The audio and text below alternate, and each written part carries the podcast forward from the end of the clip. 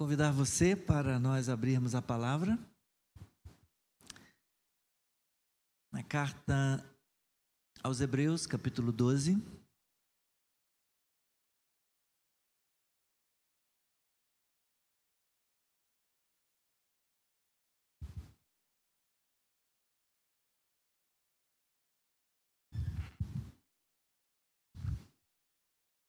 Hebreus 12, nós vamos ler dois versículos, 1 e 2.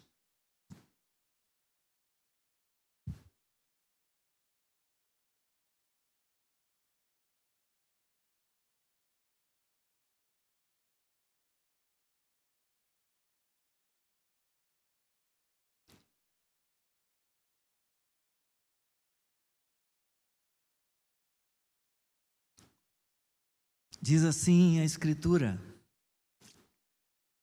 Portanto, também nós, visto que temos a rodear-nos tão grande nuvem de testemunhas, livremo-nos de todo o peso e do pecado que tão firmemente se apega a nós e corramos com perseverança a carreira que nos está proposta olhando firmemente para o Autor e Consumador da fé, Jesus, o qual, em troca da alegria que lhe estava proposta, suportou a cruz, sem se importar com a vergonha, e agora está sentado à direita do trono de Deus.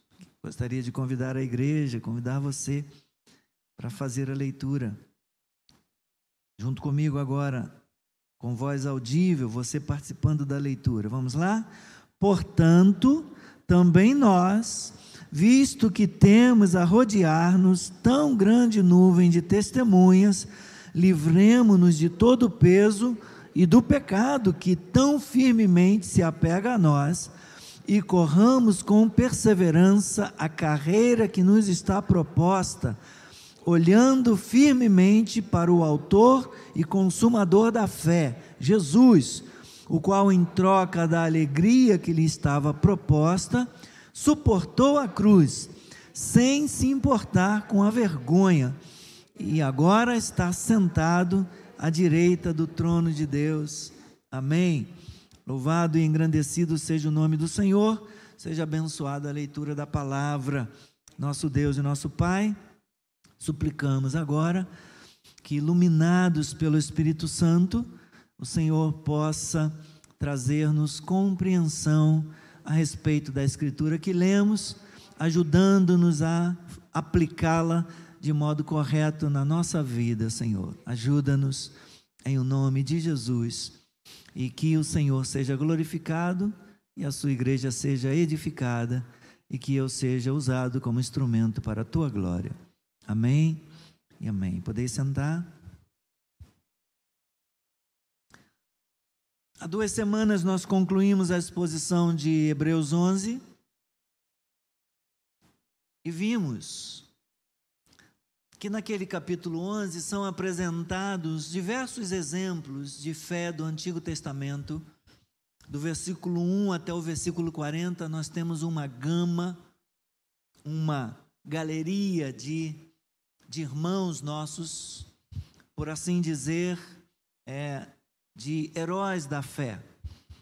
Ele, o escritor sagrado, está apresentando os pais, os patriarcas, os ancestrais dos hebreus, como exemplos de vida na presença de Deus, de pessoas que perseveraram e que se tornaram testemunhas que poderiam ser modelos, testemunhas. E a palavra usada para testemunha é é, é Marte, ela pode ser poderia ser traduzida como Marte, martúrio. É, e concluindo essa lista de Hebreus 11, do versículo 1 ao versículo 40, essa lista de modelos é, de honra da fé, está a figura de Jesus como o autor e consumador da fé. Nós temos uma gama, nós temos uma lista inumerável de pessoas do Antigo Testamento, mas mesmo tendo esta esta grande nuvem de testemunha, nós temos uma outra testemunha maior. Nós temos um outro exemplo mais perfeito do que as testemunhas do Antigo Testamento para quem nós devemos nós devemos olhar e então ele apresenta Jesus, o autor, né? Olha, nós já olhamos, nós podemos olhar, nós podemos ter o exemplo da vida dos patriarcas, dos pais de vocês, mas nós agora temos que olhar para Jesus. Olhemos firmemente para Jesus, o autor e consumador da fé. É, Hebreus 12, versículos, versículos 2 e também versículo 3 fala a respeito desse modelo que nós temos como autor e consumador da fé em Jesus. E o que, que pretende? Qual a intenção do autor sagrado? Qual o objetivo dele em compartilhar isso com a gente? Os crentes devem olhar para essa grande nuvem de testemunhas que ele descreveu no capítulo 11, né, e cita ela, se refere a elas aí no versículo 1, e particularmente para Jesus, mas com que objetivo? Com qual finalidade? Para encontrar neles encorajamento, a fim de poderem suportar a oposição, a fim de poderem suportar, resistir às provações de toda a espécie, às provações de todos os tipos, sem desanimar, sem desistir. Ele vai tratar isso na sequência aí até o versículo de número 13, não apenas do 1 ao 2, mas na sequência, falando que as provações são usadas por Deus para nos disciplinar. Deus usa a prova para nos disciplinar. E nós temos a oportunidade de aprender com a disciplina. Embora os blocos aí do versículo 1 até o 40 né, seja uma unidade bastante clara e bem definida, cuidadosamente elaborada, mas está conectado a esses versículos de 1 a 13 do capítulo do capítulo 12 também. E de que forma? De que maneira a gente tem é, afirmado isso? Que essa primeira parte do capítulo 12, de 1 a 13 de Hebreus, conecta-se ao capítulo 11, versículos 1 a 40.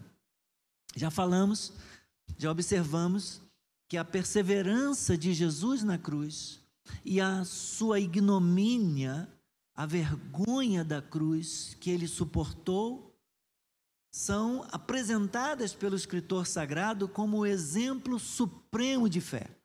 Nós temos muitos exemplos de fé, centenas de exemplos de fé talvez milhares de exemplos de fé no Antigo Testamento, mas o maior exemplo, o supremo exemplo de fé, nós encontramos no modelo de Jesus Cristo, que foi morto na cruz, na vergonha, no sofrimento, na exposição, na oposição que ele enfrentou por parte dos adversários. Em toda essa sessão de 11:1 até 12:13, o autor sagrado destaca a semelhança entre os crentes lá do Antigo Testamento e os cristãos do Novo Testamento, aguardando o cumprimento dos propósitos de Deus nas suas vidas. Mas está claro, não obstante a tudo isso, que a obra de Jesus nos oferece uma certeza maior de que nós vamos alcançar, nós vamos obter aquilo que Deus prometeu. Se pudéssemos resumir, sintetizar o capítulo 11 de Hebreus, poderíamos sintetizá-lo assim: a fé confia mesmo sem ver o cumprimento do que Deus anuncia na Sua palavra. A fé verdadeira é ativa no amor e permanece firme mesmo debaixo de lutas e sofrendo perseguições. Por causa da ressurreição, Jesus Cristo venceu a morte e agora ele nos concede o seu Espírito Santo para nos fortalecer e para nos ajudar neste mundo, na nossa peregrinação neste mundo. Nós não estamos sozinhos. Nós temos o Senhor conosco e Ele nos ajuda, Ele nos ajuda a caminhar, Ele nos ajuda a prosseguir na nossa caminhada de fé e nas lutas, enfrentando as lutas deste mundo. O escritor sagrado termina o capítulo 11 falando do testemunho de fé. Os dois últimos versículos do capítulo 11, versículos 39 e 40, tratam do testemunho, o testemunho da fé. Quando diz assim: todos estes, se referindo a uma segunda lista de heróis da fé, todos estes, mesmo tendo obtido bom testemunho por causa da fé, não obtiveram a concretização da promessa. Por quê? Porque Deus tinha previsto algo melhor para nós, para que eles, sem nós, não fossem aperfeiçoados. Ele está falando aqui do aperfeiçoamento que a ressurreição vai trazer, que a glorificação do corpo, todos receberemos um corpo glorificado. Então, Deus aguarda isso para que tanto eles do Antigo Testamento quanto nós, a gente não não seja completo um sem o outro. Um dia o número total do povo de Deus vai, vai estar certinho, a conta vai fechar com os salvos do Antigo Testamento e os salvos do Novo Testamento, bem como de toda a igreja da era cristã, de todos os que foram redimidos ao longo dos tempos é, depois da, da revelação do Evangelho, depois da vinda de Jesus Cristo aqui. O Senhor vai juntar todos os remidos com todos os salvos do Antigo Testamento, e todos então serão aperfeiçoados, e aí nós teremos o número completo, o número total da igreja, do povo do Senhor. Então, do, nos versículos 39 e 40, é, ele traz para nós a, a conclusão do capítulo 11, falando do testemunho da fé. Em seguida, do versículo 12 aqui, perdão, no capítulo 12, versículos 1 e 2, nós temos a perseverança da fé. E é sobre isso que nós vamos tratar, que nós vamos conversar a partir desse momento. Portanto, portanto, começa né, com, com essa palavra que que conecta tudo que ele vai falar agora, que conecta o pensamento dele a, ao que foi dito anteriormente. Tendo o autor sagrado provado de maneira convincente, de maneira eloquente, que a necessidade de viver pela fé não é motivo de autopiedade mas na verdade é um caminho trilhado pelos, pelos seus heróis ancestrais, os heróis ancestrais do povo hebreu, para quem ele escreve a carta, ele agora ressoa com um retumbante, um sonoro, portanto, é uma maneira, uma maneira contundente, é uma forma enfática de dizer, bem, gente, então, o negócio é o seguinte: até agora estava apontando para os seus pais. Agora eu aponto diretamente para vocês. E ele muda e ele passa agora a falar na primeira pessoa do plural. Assim como estes, ele fala aí no versículo 39, né? Todos estes, todos estes são quem? Todos estes que ele acabou de listar no capítulo 11. Pessoas que foram cerradas ao meio, pessoas que foram queimadas vivas, pessoas que, que, que, que morreram e foram passadas ao fio da espada. Todos estes heróis da fé, todos, alguns que foram citados nominalmente e outros não. Todos estes. Mas agora, ele diz: nós.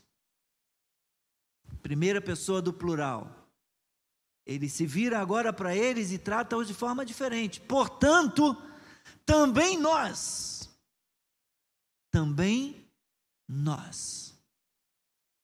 É, visto que nós temos diante de nós, que nós temos diante dos nossos olhos, no nosso conhecimento, cercando-nos tão grande nuvem de testemunhas, de pessoas que perseveraram na fé, mesmo passando ao fio da espada, mesmo sendo queimados, mesmo sendo cerrados ao meio, nós temos essas pessoas que enfrentaram tamanha perseguição, tamanha oposição.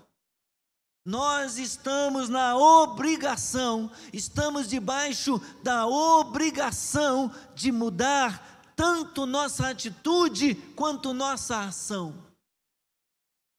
Temos de mudar palavra também, do versículo 1 do capítulo 12, associa-os com estes do capítulo 11, versículo 39. Portanto, também nós, nós temos tudo a ver com estes que nós acabamos de listar. E se eles perseveraram a despeito das lutas e dos sofrimentos, também nós temos que perseverar, também nós temos que nos manter firmes, olhando para o Senhor, olhando para o maior modelo, para o modelo supremo de fé que nós temos. As testemunhas que nos rodeiam não são meros espectadores curiosos para ver, ah, será que vai dar certo? Será que eles vão conseguir?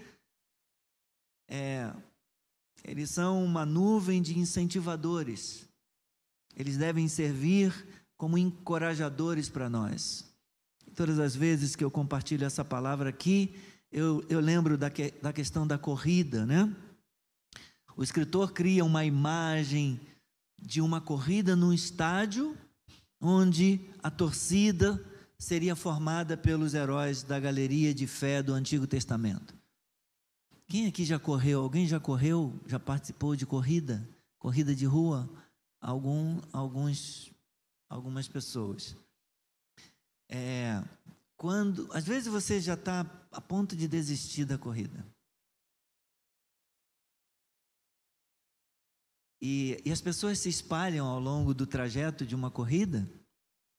E algumas se postam em locais assim estratégicos e escrevem cartazes, né? ou vão gritando, eles olham o nome, no, no, ali onde tem o número do peito, tra, traz o nome do atleta. Aí as pessoas olham, aí grita o seu nome. Aí você já estava pensando em desistir. Quando a pessoa fala o seu nome, você se enche assim de uma força, ganha um oxigênio, é como se tivesse botado um, um balão de oxigênio, uma garrafa de oxigênio nas suas costas. Para não, Gilson, não desiste não. Aí você, ah, eu tenho que continuar. Aí tu vai embora. É muito legal, muito bacana. Se você não, nunca correu, encorajo você. Começa com umas caminhadinhas, depois vai dando uns trotezinhos. Começa a correr, se inscreva numa corrida um dia, se você tiver saúde, é claro, né? Com a orientação do seu médico, né? Se tiver tudo ok com o coração, com o joelho, com a perna, com a coluna, com um monte de lugar, um monte de parte do corpo aí tem que estar em dia. Mas se tiver tudo ok, Vá lá para você ver como que é. Como que é essa experiência. Eles eles torcem, eles vibram e eles eles nos encorajam. É claro que ele está usando um, um, sentido figurado, né, gente? Os heróis do Antigo Testamento, todos eles morreram. Mas o que fica é o testemunho deles. Tem a história, tem o exemplo, tem o testemunho. E certamente, se eles estivessem aqui hoje, eles estariam na torcida pela gente. Eles estariam dizendo: vai, vai nessa tua força, não desanima, não. Vai adiante. Só falta, às vezes você está correndo 10 quilômetros, aí ó, só falta dois, né? Já, já se passaram oito, só faltam dois quilômetros, você vai desistir agora. Vamos lá. Correu 21, ou, ou vai correr 21, né? Passou 15, só falta seis, que maravilha. Ó, aí eles botam lá, gente, já está chegando, só falta seis. Quando é a São Silvestre, a, a grande expectativa é pela Brigadeiro, uma avenida que tem lá famosa, onde tem uma subida maravilhosa. E aí o pessoal avisa, gente, ó, a Brigadeiro está logo ali, depois da próxima curva, já chegou a Brigadeiro. aí você, puxa, a vida está pertinho, então vou dar um gás agora, vou. Então, meus irmãos, nós temos essa grande nuvem de testemunhas, como aqueles que estão com os seus cartazes dizendo: Você consegue, vai, vai nessa tua força, você chega lá. Nós chegamos, vocês podem chegar também. Como é que a gente pode ter sucesso na corrida da fé, irmãos? Eles, ele usa então a corrida como, como um exemplo, né?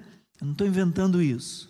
Ele diz: Portanto, também nós, visto que temos a rodear-nos estes, que ele acabou de falar no capítulo 11, tão grande nuvem de testemunha, livremos-nos de todo o peso e do pecado que tão firmemente se apega a nós e corramos, corramos. Ele está usando uma linguagem que é uma linguagem conhecida na Escritura. O apóstolo Paulo já usou essa linguagem para falar da caminhada cristã, da caminhada da fé, né? É cumprir, combati o bom combate completei a carreira, completei a corrida, a corrida da vida cristã, a corrida da fé.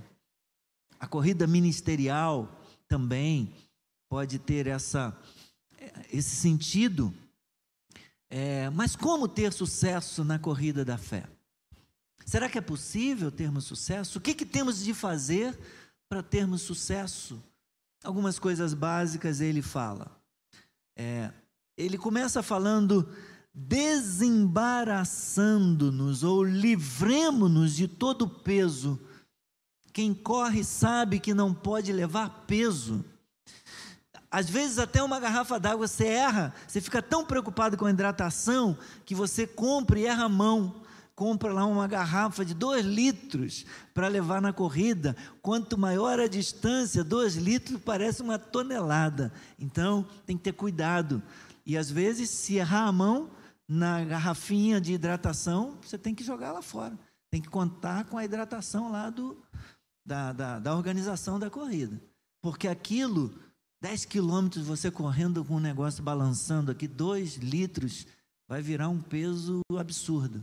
Então, livremos-nos, livremos-nos do peso, ele diz. Essa é uma admoestação, um pré-requisito para alguém qualificar-se para a corrida. Livremos-nos do peso das coisas que vão nos cansar, nos esgotar, diminuir o nosso ânimo. Independentemente de quão inocentes possam ser essas coisas, nós temos que descartá-las, nós temos que abrir mão delas, da mesma maneira que um corredor se livra até do casaco. Dependendo, um casaco encharcado também, se for um casaco muito grosso, fica pesado, joga o casaco fora, vai livrando para poder ficar mais leve e poder seguir livremente nessa caminhada, nessa corrida. Livre-se daquelas coisas que não que não que não importam, que não são necessárias, que não vão acrescentar na sua caminhada, na sua corrida. É imperativo também desfazer-se de todo o pecado que tenazmente nos assedia, irmãos. No contexto, só há um pecado que está assediando os cristãos hebreus, e nós já falamos desse pecado: é o pecado da apostasia. Uma tendência crônica de descrença que constantemente os expunha ou tentava a eles a voltar atrás, a olhar para trás, a abandonar a fé em Cristo, a sair do percurso, a sair do caminho do trecho. Evidentemente que isto, esse risco, esta hipótese é, de pecado, ela pode e deve ser afastada completa e inteiramente da vida da pessoa que está caminhando na caminhada cristã, do corredor que está correndo a corrida, a jornada da vida de fé. Este deixar todo embaraço e pecado significa um despojamento definitivo. Porque, meus irmãos, na corrida da fé cristã, não há linha de chegada deste lado do túmulo. Então, enquanto nós vivermos, nós temos que lutar contra todo peso, contra todo pecado, contra tudo que nos pode fazer desviar do objetivo, desviar do alvo, desviar lá da linha de chegada, onde a gente vai receber o prêmio por termos chegado até o final. A instrução positiva aí é corramos, corramos, corramos como? Corramos com perseverança a carreira que nos está proposta.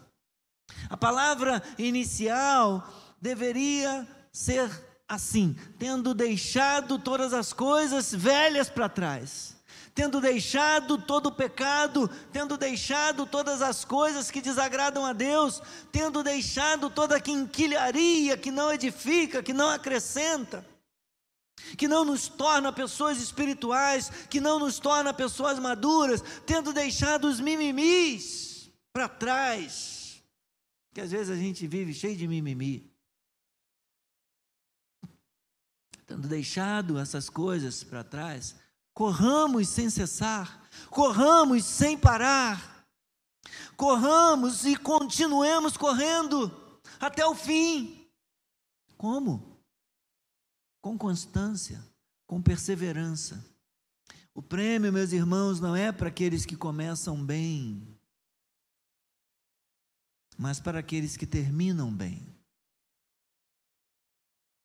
E estava falando com a minha esposa ontem, conversando com a minha esposa com tristeza a respeito de pessoas que começaram tão bem o ministério, mas não estão terminando bem. Que começaram tão, tão dependentes de Deus, submissos à vontade de Deus, e falando da, da palavra de Deus. E hoje falam como se fossem Deus e como se pudessem questionar Deus e questionar a palavra de Deus e questionar a autoridade de Deus. Dizendo que o texto, o texto bíblico é ultrapassado. Miserável homem que sou. Quem sou eu para dizer que o texto bíblico é ultrapassado? A Bíblia é a palavra de Deus para a minha vida hoje, para a sua vida hoje, meus irmãos. Deus fala através dessa palavra. Corramos, corramos, continuemos correndo, tendo cuidado de saber que o prêmio não é para quem começa bem e termina mal. Um início de corrida veloz não habilita o cristão a tirar uma soneca mais adiante. Nós temos que seguir com constância, mesmo que seja um passo, um ritmo mais lento, mas que a gente siga nesse ritmo até o final, até completar a nossa corrida, irmãos. A carreira que nos está proposta ou que está diante de nós, que foi colocada diante de nós, engloba a vida toda. E é uma disputa, é uma competição, é uma luta para derrotarmos o diabo, para derrotarmos o pecado, para derrotarmos a carne e o diabo que se levanta contra nós. Felizmente, essa luta é uma luta em que não somente é, uma pessoa pode vencer, cada participante pode vencer. Nós venceremos porque o Senhor está conosco, e se o Senhor estiver conosco e nós permanecermos nele até o final, nós iremos vencer essa luta, irmãos. Nós iremos alcançar a vitória. Vou acelerar aqui um pouquinho. Para esta corrida da vida e para a libertação ou o despojamento decisivo do pecado, deixe-me voltar aqui ao texto. Ele diz: portanto, também nós, visto que temos a rodear-nos, visto que temos o testemunho dessa gente toda que nós conhecemos nas Escrituras, essa gente de fé, dessa gente resiliente, perseverante, é, Livremos-nos do pecado. Livremos-nos de tudo aquilo que pode ser um peso e também do pecado, que firmemente se apega a nós, porque o pecado tenta de toda forma colar na gente, tenta dificultar a nossa vida, se apegar a nós, como que poeira nos nossos pés e na nossa pele, enquanto a gente caminha por esse mundo, né? A gente sabe como é que é que a poeira faz, como que vai se apegando na gente. Você pode tomar um banho, sair um pouquinho, vai na portaria do prédio, você volta e daqui a pouco já está todo com o cabelo empoeirado, toda empoeirada. A poeira se apega a nós, assim como essa ideia do pecado que firmemente se apega a nós. Livremos-nos disso e corramos com perseverança a carreira que nos está proposta. Para esta corrida da vida, para a libertação e despojamento decisivo do pecado que devemos efetuar agora? Se queremos ter alguma chance de vitória no final, meus irmãos, há uma graça apropriada no conhecer Jesus, no olhar para Cristo, no, no receber a graça de Jesus Cristo na nossa vida, do Salvador vivo. Esse olhar firmemente, fixamente, é claro, refere-se a um olhar para o ser inteiro, para a pessoa toda, para a pessoa, para a revelação, para a graça, para o perdão, para a salvação, para o nome escrito no livro da vida, para a obra completa de Jesus Cristo na cruz, para tudo que ele fez, para tudo que ele falou, para tudo que ele prometeu é recebê-lo e receber o pacote todo. Não dá para eu dizer, eu creio em Jesus, mas eu não creio na palavra de Jesus. Não dá para eu dizer eu creio em Jesus, mas eu não creio em tudo que ele disse, eu não creio nas bem-aventuranças, eu não creio nos milagres. É preciso olhar para Jesus com fé e receber inteiro, e receber integralmente, e receber tudo que se refere ao que Jesus fez, ao que Jesus falou, ao que Jesus prometeu, ao que Jesus disse que vai fazer outra vez.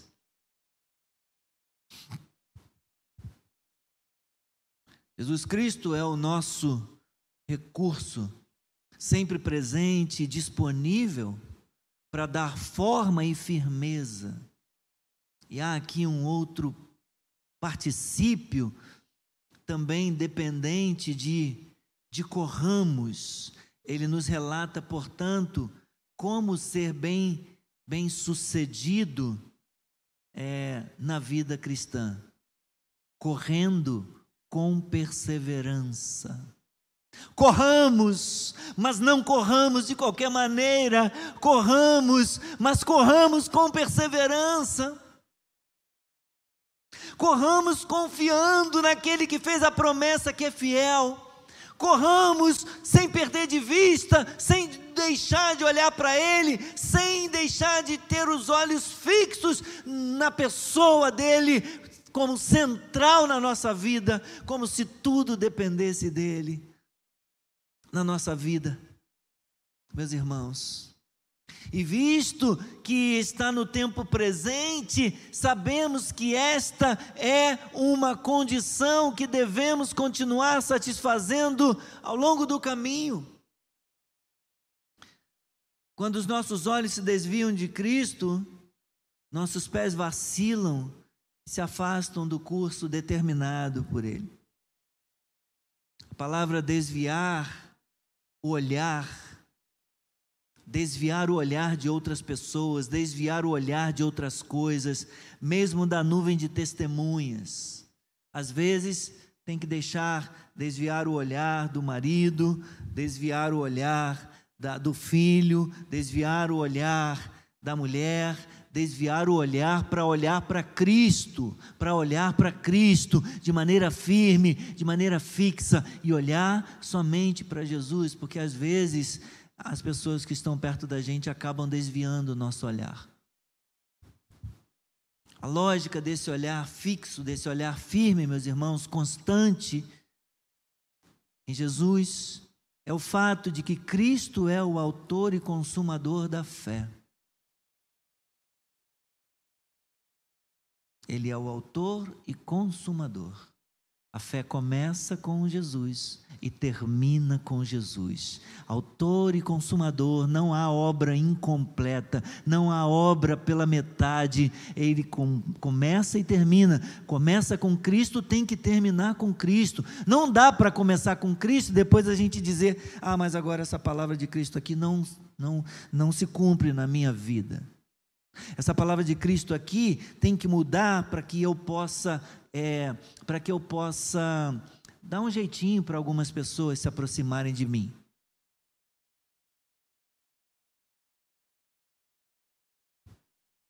Todo este plano, meus irmãos, e método da fé encontram-se ou encontram em Jesus o seu autor principal e o seu consumador final. Então eu me preparo para concluir. Irmãos, a vida cristã é uma prova de resistência, uma corrida com a lembrança dos santos que já concluíram. À medida que caminhamos, a gente não pode ficar inculcado com quem se perdeu, com quem se desviou, com quem apostatou com quem está vivendo uma vida que não demonstra testemunho, que não traz glória para Deus.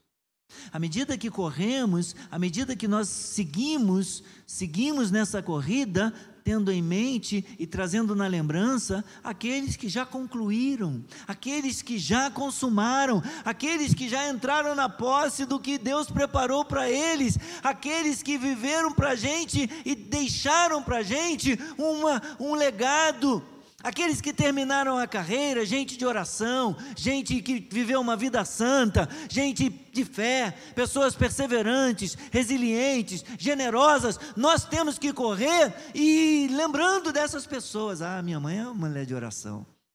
Você conhece alguém que falou da mãe, que deu esse testemunho? Ah, eu não conheço mulher que ore mais do que minha mãe. Ah, não, é, eu vejo de vez em quando o pessoal postando, inclusive no Instagram, né? Quando vai falar do aniversário, ah, mulher de oração, mulher guerreira, mulher firme, mulher de uma palavra firme, mulher, mulher de Deus, ou homem de Deus, homem de oração. Dessas pessoas que a gente vai correndo e vai lembrando. Mas acima de tudo, acima de tudo, meus irmãos, nós temos de olhar para Jesus e para a cruz. Nele nossa corrida já está vencida, nossa corrida já está ganha. Ele é o autor e consumador.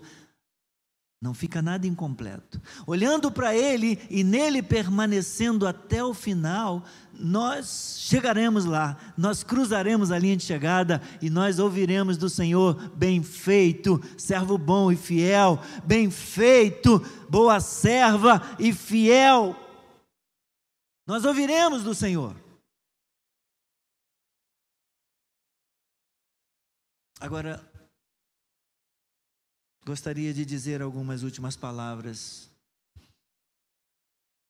de como aplicarmos isso à nossa vida.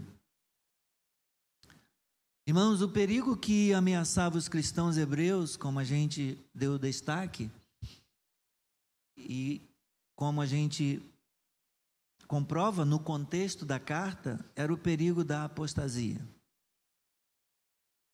E esse perigo, chamado apostasia, nos ameaça também nos nossos dias. E se você quiser ficar longe desse abismo, se você quiser ficar longe desse perigo chamado apostasia, anota e grava bem isso